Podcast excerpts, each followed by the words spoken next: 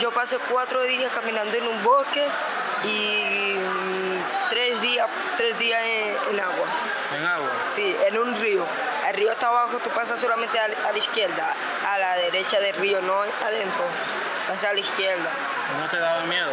No, porque es la vida, la vida hay que enfrentarla. Este sonido es el que hemos elegido para abrir esta edición del podcast Página 2. Así suena el recorrido de los migrantes por Bajo Chiquito, en Darién. Un recorrido que están haciendo para llegar a un nuevo lugar en el cual tener nuevas oportunidades para ellos, sus familias y sus seres queridos.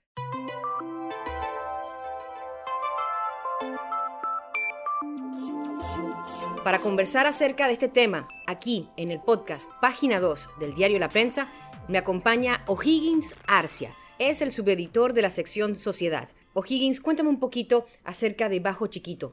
Eh, te podría decir que Bajo Chiquito es una comunidad en Verá de unas 200 viviendas, muy cercano a la frontera con el país vecino de Colombia. De hecho, Bajo Chiquito es la primera comunidad panameña a la que llegan los migrantes que hacen el recorrido por el tapón de Darién una vez salen de Colombia. Este recorrido les está tomando aproximadamente a los migrantes entre 7 y 9 días dependiendo con quién vayan. Hay que tomar en cuenta que muchas de estas personas no están viniendo solas, están viniendo algunos con sus hijos, algunos con adultos mayores, otros están viniendo con esposas embarazadas. Entonces, estamos hablando de una ruta que es peligrosa por, por la selva, que es peligrosa también por los grupos de narcotraficantes, otros grupos que se están dedicando a asaltar a los migrantes durante su recorrido. Entonces se trata de una ruta complicada, pero una vez completan esta ruta, los migrantes agarran una especie de alivio y tranquilidad apenas llegan a la comunidad de Bajo Chiquito. Es la primera comunidad en Panamá que les abre las puertas una vez comienzan este arduo camino para llegar específicamente a los países del norte, ya sea Estados Unidos, Canadá o México. El equipo de la prensa, integrado por Alex Arosemena, Roman Dibulet y O'Higgins Arcia, visitaron la comunidad de Bajo Chiquito en Darién, donde captaron no solamente en fotografías, sino también en audio y video la situación que viven este grupo de personas que se encuentran vulnerables, vulnerables a todo lo que encuentren en la selva, bueno y malo. Pero Darién, como nos cuentas, se convierte en ese pequeño espacio donde pueden respirar un poco más tranquilos. Cuéntame un poquito de la experiencia de conversar con estos migrantes cuyas edades iban, como mencionaste, desde niños hasta adultos mayores. Mira, es una experiencia que raya en lo surrealista, en lo mágico, en lo, en lo triste, en lo dramático, porque te cuentan historias que ni el mejor guionista de Hollywood las escribiría. Te encuentras con chicos de 8 o 7 años que te cuentan cómo vieron a sus familiares morir. Te encuentras con nietos que vieron a sus abuelos morir, ya sea por arrastrados por una fuerte corriente de agua de estos caudalosos ríos que están en el Darién, como por ejemplo el río Tuquesa o el río Chucunaque. Entonces se enfrentan a riesgos, a caminos largos, se enfrentan a robos, a atracos, a maltratos, se enfrentan a delincuentes, esto sin tomar en cuenta también lo duro que es la selva de Darién. Eh, son personas que salen, salen porque tienen necesidades, porque están sufriendo en sus países de origen y sin darse cuenta ingresan también a una zona difícil. Cuando ellos llegan a comunidades como Bajo Chiquito, allí los recibe personal de Senafrón, también residentes de la comunidad, dirigentes indígenas de la etnia en Veragunán, que de alguna manera los ayudan en ese trayecto dándoles o suministrándoles posada, alimentación y cuando esté a su alcance también medicina. Hay que recordar que Bajo Chiquito es una comunidad de un área inhóspita de Darién donde llegan muy pocos servicios básicos, ya sea salud, entre otros. Entonces, estas personas viven entre carencias y, y lo, lo, lo, valioso o lo que te asombra es que, que pese a vivir entre carencias, lo comparten con con los forasteros que están llegando actualmente a su comunidad todos los días. Hablábamos eh, antes de, iniciar la grabación del, podcast para, el día de hoy eh, acerca de la humanidad con la que los pueblos originarios en Darién están recibiendo a este grupo de migrantes. Eh, han sido ya en la zona fronteriza más de 10.964 migrantes los que han pasado. Eh, están en una situación difícil. Las nacionalidades de estas personas que están cruzando el Darién para buscar un nuevo, un nuevo, un nuevo hogar, eh, ¿cuáles son? Los informes del Servicio Nacional de Migración reportan que las principales nacionalidades que están ingresando por la selva darianita son de origen cubano, personas de origen haitiano, personas eh, provenientes de África, de países como Congo, como Nigeria, como Sudán, pero principalmente, o la, mayor masa de, migrantes que actualmente están ingresando por esta zona son cubanos y haitianos. Inicialmente habían migrado a Brasil porque fueron usados como mano de obra para la construcción de los coliseos deportivos que se utilizaron durante las Olimpiadas de Río y también durante el Mundial de Fútbol que se llevó a cabo en Brasil. Quiere decir que una vez culminaron de sus trabajos, inmediatamente comienzan a desplazarse eh, a recorrer Sudamérica para eh, ingresar al territorio panameño y seguir su recorrido hacia un nuevo lugar. Ahora vamos a escuchar la voz de uno de esos inmigrantes que, están, que han pasado por Darién. Es un chico de 14 años que a pesar de todo lo que ha vivido, dice que eso es lo que le ha tocado. Su espíritu joven sale a la luz en vista de esta situación difícil. ¿Cómo te llamas? Wenderson. ¿Wenderson qué? Wenderson Naumú. Sí. ¿De dónde vienes, Wenderson? De Haití. ¿De Haití? ¿De qué parte? De Cabaret. ¿Qué edad tienes? 14. 14 años. ¿Hace qué tiempo saliste de Haití? Hace como 7 años por ahí. ¿Y dónde estabas? Yo primero estaba en Venezuela y segundo fui para Brasil y ahora estoy aquí. ¿Cómo te fue en Venezuela? En Venezuela fue bien porque comencé a estudiar allá. Yo viví 6 años ahí, allá en Venezuela. ¿Qué estudiabas Estudiaba en una escuela. ¿En qué departamento de Venezuela? En Caracas. En Caracas. Sí. ¿Con quién estabas allá? ¿Familiares? Con mi mamá, con mi papá. ¿Con tu mamá y tu papá? ¿Y hermanos? Y un hermano. Un hermano. ¿Por qué decidieron irse de Venezuela a Brasil? Porque primero mi papá estaba en Chile para ver si conseguía vida. Después ahí fuimos para ahí fuimos para Brasil, después Brasil pasamos, vinimos, fuimos a Colombia y ahora es Colombia porque la cosa está difícil. Allá en Brasil no hay casi trabajo y aquí en Venezuela el país está de cabeza para abajo porque no hay comida, no hay trabajo. ¿Qué te gustó de Brasil? A mí me gustó todo. ¿No te gusta el fútbol de Brasil? Sí me gusta, yo, yo practico fútbol allá. ¿En Brasil? Sí. ¿Y te gustaba mucho? Sí. Luego de Brasil entonces te vas para Colombia. Sí. ¿Qué tiempo te quedaste en Colombia? Que es semanas. ¿Semanas? Sí. ¿Y luego Panamá? Sí. ¿Cómo te fue en el camino? Difícil, el camino está difícil. ¿Cuánto caminaste? Mucho, porque duramos ocho días ya. Ocho días caminando. ¿Cómo hacía? ¿Cómo fue ese trayecto?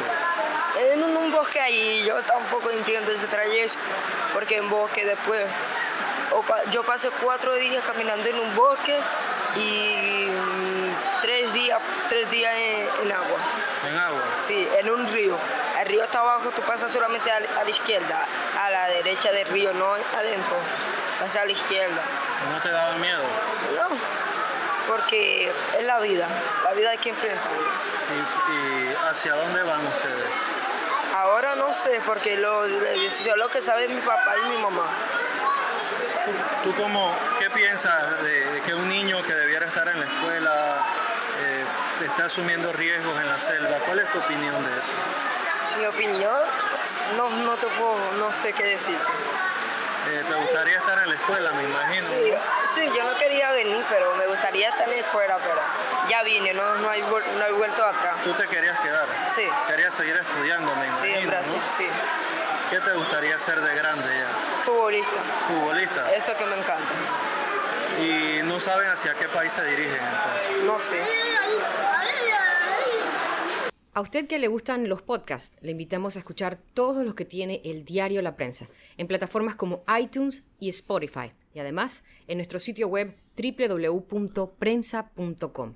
Seguimos hablando acerca de los inmigrantes que están llegando a Darién en un recorrido que tiene mucho peligro eh, y que fuerza también a nuestras autoridades a brindar atención médica, recordando que se trata de un tema de derechos humanos. O'Higgins, otra de las historias que encontraron ustedes cuando visitaron eh, Bajo Chiquito en Darién, cuéntame acerca de Mari, una migrante que tiene una situación muy, muy particular.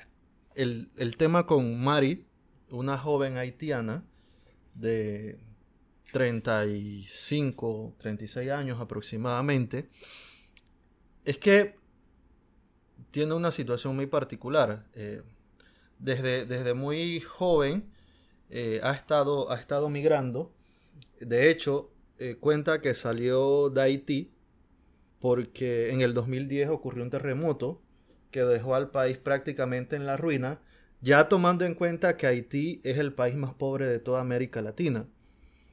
Le viene este terremoto, este terremoto en 2010, luego un huracán en 2016 y el país está prácticamente irrecuperable, no se, no se puede recuperar. Marí junto a su esposo emigran hacia Brasil buscando una oportunidad de trabajo precisamente en el momento en el que se están construyendo estos coliseos deportivos para los eventos internacionales como Olimpiadas, como Mundial en Brasil. Sin embargo, cuando terminan la construcción de estos proyectos, muchos de los haitianos que emigraron se quedaron sin empleo. No tenían oportunidad de trabajo en Brasil, razón por la cual deciden aventurarse por toda Sudamérica subiendo, atravesando países como Venezuela, como Colombia, para luego entonces llegar a Darién, que este fue el caso de ella. Ella hizo todo este recorrido con su esposo, además lo hizo con un hijo que padece cierta discapacidad y también lo hizo embarazada. De hecho, cuando ella llegó a Ojo Chiquito, tenía, según palabras de ella misma, entre 7 y 8 meses de embarazo, arriesgándose a, a perder eh, la criatura durante, estos, durante esos nueve arduos y cansones días de, de camino. Sin embargo, pudo sobrevivir a la selva y lo más probable es que en estos momentos ya vaya camino hacia el norte, a lo que ellos definen su sueño americano. Vamos a escuchar eh, el testimonial de Mari, una migrante haitiana que pasó por Darién y que conversó con el equipo de la prensa. ¿Cómo te llamas? Mari, Mari, ¿qué? Eliatus, Eh, ¿De dónde eres? de Haití. Eh, ¿Hace qué tiempo, cuántos años saliste de Haití? É, Haití, eu, eu, eu não vivia em Haití. Eu tenho muito tempo que saí allá. ¿Y dónde Eu vivías? vivia bra- em Brasil, En Brasil, ¿en qué parte de Brasil? Santa Catarina, Santa Catalina. ¿Cuánto tiempo viviste en Brasil? cinco anos. Cinco años. ¿Y en, en qué año saliste de Haití hacia Brasil? É, eu, sal, eu, eu saí de Haití para a República Dominicana. Passei cinco anos, vivia na República Dominicana, de, de la República Dominicana e, e em Brasil. Y de Brasil saliste para Panamá. Sí, con tu familia. Con mi familia. Tu esposo, No, no es mi esposo, es amigo. tu hijo. Mi hijo, mi esposo. Pero mi esposo se quedó allá en el otro refugio porque el niño estaba enfermo. Me mandaron para acá, para él, para que se, se pueda eh, eh, hospitalizar. Y mi esposo se, eh, se quedaron allá. Eh, y caminaste por la selva así embarazada. para venir para Panamá. Mucho. ¿Cuánto caminaste? Yo camino seis días. Seis días. ¿Qué, cuántos, Seis, mes- cuántos meses tienes de embarazo? ocho meses. Ocho meses. Tengo previsto pa- para dar la luz el día 15 de julio. 15 de De julio. Junio. junio. ¿Que es niño o niña? Niño. Niño. ¿Cómo se va a llamar? Eh, Natanael. Natanael. ¿Por qué? Te puede Eh. tocar la, la pancita. Eh, porque ese es un nombre yo escogí para, que escogí para él. ¿Y por qué, por qué decidiste eh, salir de Brasil? Eh, yo decidí salir de Brasil para ir eh, allá eh, buscando el camino de Estados Unidos, porque ese niño es especial. Ainda no diagnostica a él para, para saber cómo que él nació, nació así. ¿Quieres irlo a atender a Estados Unidos? ¿Quieres Sí, ir a Estados a Unidos Estados Unidos. con él? con él. Porque, porque yo busco, yo busqué mucho, cam- mus- mucho camino para, para diagnosticar a él, para saber cómo que él nació con problema. No, no, ainda, a- todavía no sé. No, no te vas a quedar en Panamá, ¿o sí? Eh, porque eh, nuestro destino es para, para ir para allá. Estados Unidos. Estados Unidos. ¿Cuá- cuá- ¿Cuánto dinero te, te ha costado venir de Brasil para acá? Dinero, Ah, dinero, estaban prestando dinero para ir. allá en Estados Unidos, Sí, andando allá, caminando. caminando. ¿No, no te da miedo caminar así? con- Mucho. ¿Qué comías en la selva? Ah, no comimos nada, ¿No? porque eh, tenemos comida, acab- acabaron, acabamos la comida. Vinimos, llegamos aquí sin comer. Otro caso que me gustaría destacar en medio de todos los casos o situaciones dramáticas que nos hemos encontrado en Darien con migrantes, con migrantes es el de Fabiola, una joven haitiana que hizo este recorrido por toda la selva de Darien durante varios días con su hijo de un año. A Fabiola la entrevistamos en el albergue La Peñita en Darién, que es una especie de albergue improvisado o el único albergue improvisado que hay en la provincia de Darién para recibir a la, a la masiva llegada de migrantes, a esta caravana de migrantes. Fabiola en La Peñita nos contó la situación difícil que atravesó durante todos estos esos días de camino por Darién, por la selva, por la maldita selva que ellos califican. Y lo difícil que fue para ella atravesar esa ruta con su hijo de un año. Eh, Yo tengo un hijo, mi hijo te llama Pablo Andrés, ¿Y cuántos años tienes? un año o un mes. ¿Tú vienes de Haití? Sí, yo soy haitiana, Eh, ¿De qué parte de Haití? eh, Gragua, Eh, ¿Hace cuánto saliste de Haití? Haití como yo salí en Haití que tiene 20, 20 25 años, ¿Tú? ¿Y para dónde te fuiste? a- en Chile. Estabas en Chile. Sí. ¿Qué hacías en Chile? ¿Cómo? ¿Qué hacías en Chile? Y como San Bernardo. Yo vivo en San Bernardo de Chile. ¿Trabajabas allá? No, trabaja un poco. ¿Y por qué decidiste salir de Chile? porque no hay trabajo, no, no hay trabajo, pute, pute tratamiento bien, no hay plata. Que una amiga me dice que vamos a caminar con Ruth, te, saca de con amiga. ¿Y tú hacia dónde vas? ¿Hacia México, Estados Unidos? ¿Hacia dónde vas tú? Pero no sé a dónde, solamente te caminas, necesito trabajo, todas las cosas. ¿Y qué tiempo caminaste en la selva? Como yo y mi hijo solo. ¿Cuántos días? Yo quiero como de, yo se va en Chile como 11 de abril. 11 de mayo pasa un mes. Si los días son 18, tiene 11, 7 días. ¿7 días? Sí. ¿Y tu hijo es chileno? Sí. Nacimiento en Chile. ¿Pero tú viniste con tu esposo o con tu... No, yo solamente con mi hijo. Yo y mi hijo.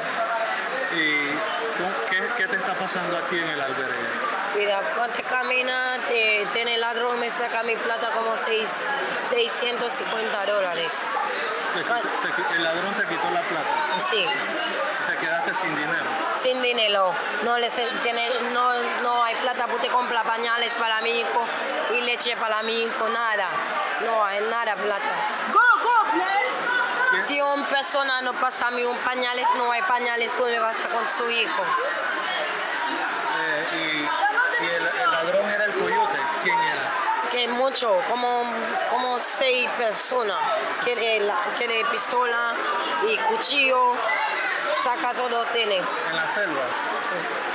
Lo, lo sorprendente de todo esto es que Fabiola ahora mismo está en México. Fabiola, desde que estuvo en Panamá, siempre pidió mejores condiciones, no para ella, sino para su bebé de un año.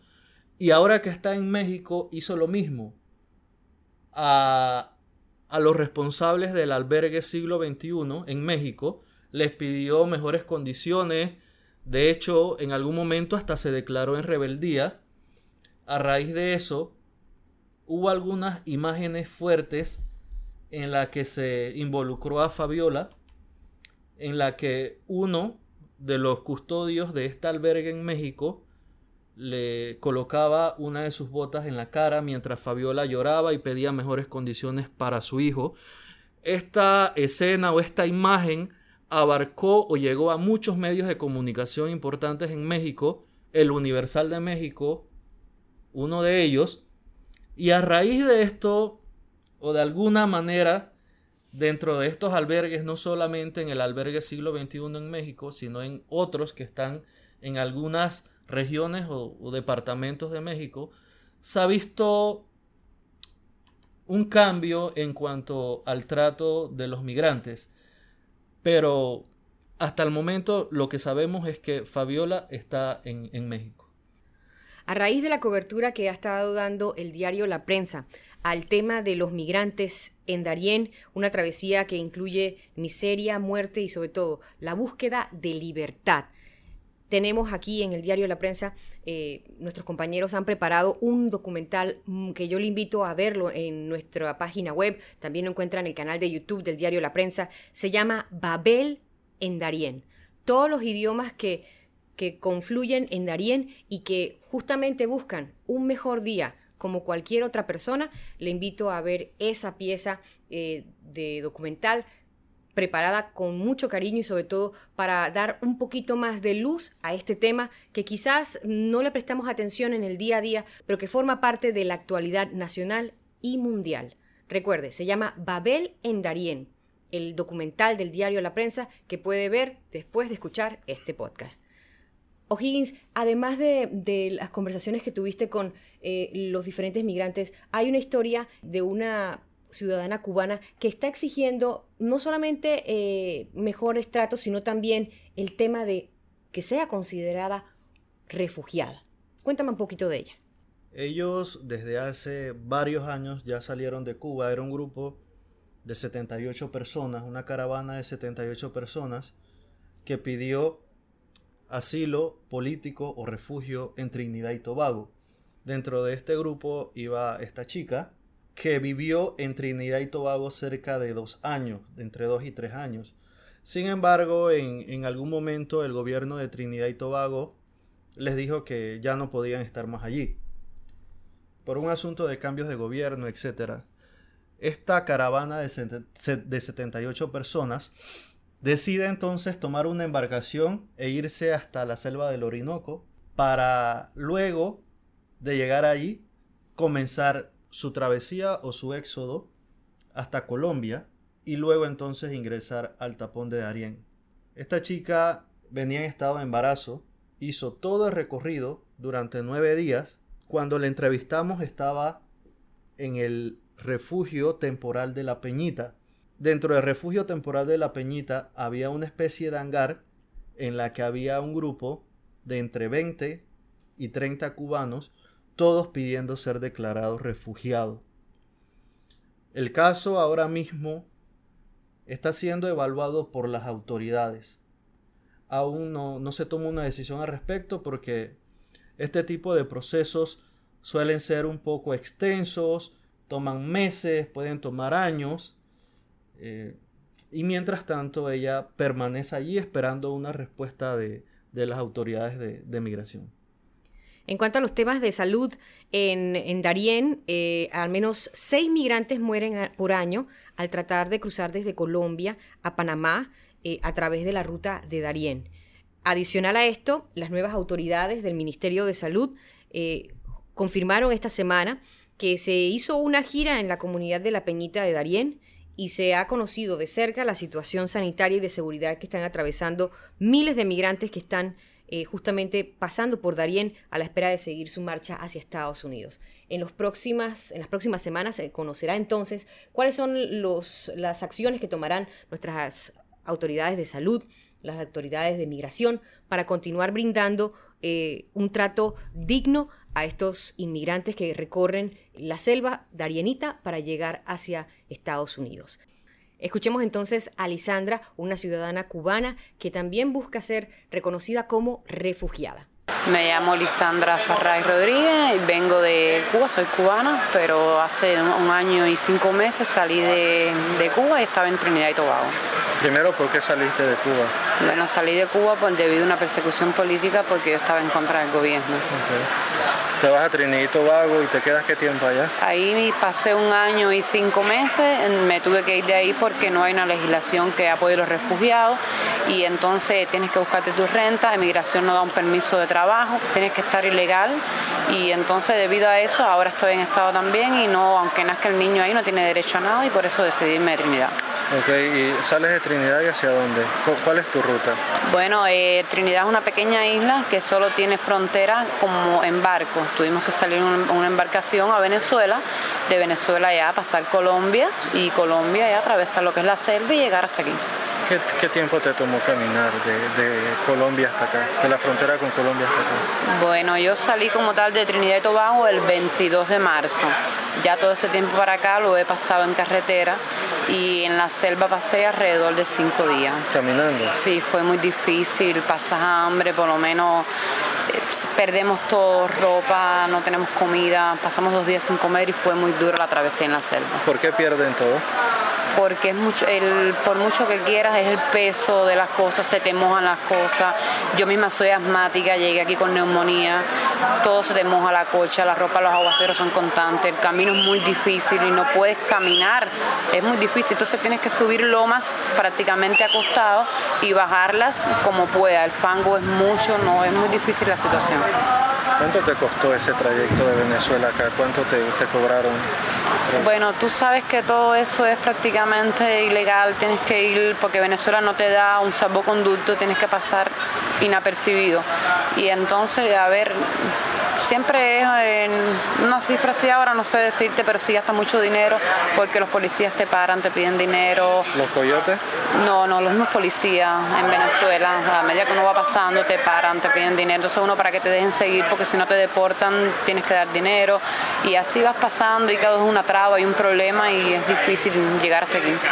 ¿Con cuánto, con cuánto dinero saliste de, Venezuela? No, no tenía para más, creo que fue alrededor de como de 300 dólares, no teníamos para más. ¿Y hacia dónde te diriges? Bueno, hasta ahora tengo pensado, mi propósito era llegar hasta que está Panamá. Entonces yo pedí refugio. ¿Qué te han dicho? No, aún no dicen nada, dice que tiene que venir la UNPAR Pero bueno, aquí seguimos, aquí estamos lo que es los refugiados, los que solicitamos refugio, pero bueno, aún no se han presentado aquí. Eh, ¿Quieres que tu bebé nazca acá entonces? Sí. ¿Por qué? Porque bueno, mi objetivo fue llegar hasta aquí y entonces aquí yo quiero, como conozco mi- mis derechos, pedir mi refugio y es lo que quiero que mi bebé nazca aquí sano y fuerte porque ya he pasado mucho tiempo inestable con mi barriga y entonces quiero pedir aquí.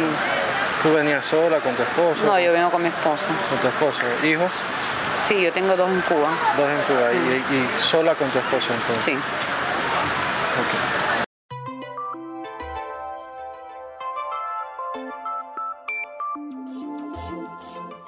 Si quiere conocer más acerca de la situación del Darién, usted entra a prensa.com y puede encontrar no solamente noticias, sino también videos. Y no se olvide de ese documental Babel en Darién, una producción especial del diario La Prensa que usted puede ver en nuestra página web e igualmente encontrar en nuestro canal de YouTube. Si quiere más información, también lo vamos a estar anexando al podcast en nuestra versión web. Soy Malu Mendoza, directora de la web del diario La Prensa. Le espero en otra edición del podcast Página 2. Y si vive usted la emoción de escuchar diferentes voces, no se pierda cada uno de los podcasts que tiene el diario La Prensa para usted. El podcast La Prensa es una producción de la Unidad de Contenido Digital. Producción, conducción y locución, Malú Mendoza. Sonido, grabación y edición, Miguel López.